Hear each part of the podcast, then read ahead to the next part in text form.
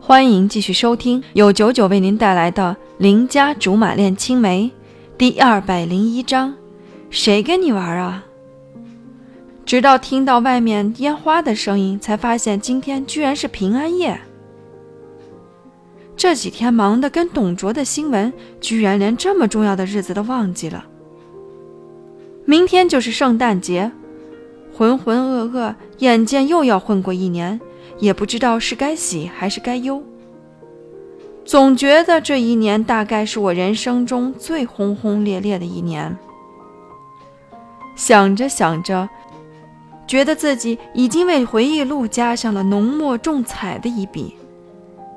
人生总是需要先做，然后再改错，否则人生多无趣。你收拾收拾，明天早上八点我来接你。我们出去玩几天。貂蝉的提议让我倍感意外。难道我要在外面过圣诞？这可是从来没有过的。再说他又不像我那么闲，难道是想换个环境清静几天？见我半天不回答，他假装生气。不去，不去就算了。我和别的姑娘去。你敢？摆明着就是骗我的。总之就是想听我说在乎他，那就让他听好了，反正说两句好话又不会掉二两肉。你这辈子都别想再跟其他女人看星星看月亮，不然我就让你一秒钟变太监。他十分委屈地说：“那我岂不是一辈子只能跟个汉子看星星看月亮了？”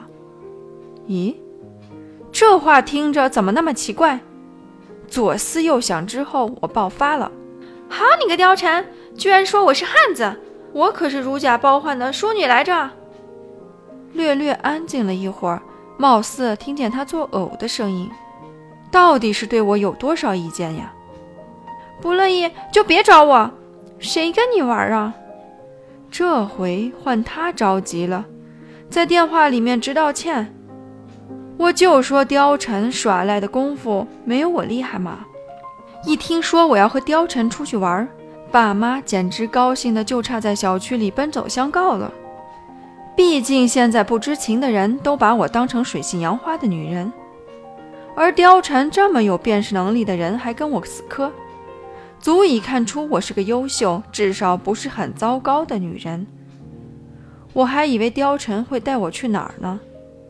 不过就是去了城外的农场，同行的还有个关羽，同行的还有关羽和孙尚香。一瞬间，所有的浪漫幻想都破灭了。唉，一路上我长吁短叹，关羽也识趣，略带自责地说：“早说我和老孙就不该来的，你瞧，多大俩灯泡啊！”孙尚香也及时附和：“是的呀，也不知道貂蝉是有多邪恶，让人家小姑娘幻想些什么。这回好了，咱俩多碍事儿啊！”